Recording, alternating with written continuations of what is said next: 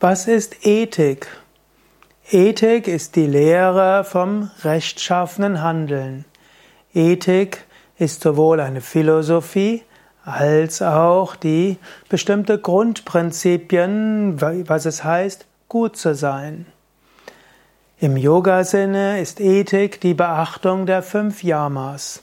Ahimsa, nicht verletzen, Satya, Wahrhaftigkeit, Asteya, nicht stehlen, Brahmacharya, Vermeidung von sexuellem Fehlverhalten, Aparigraha, Unbestechlichkeit, sich nicht bestechen zu lassen und andere nicht zu bestechen.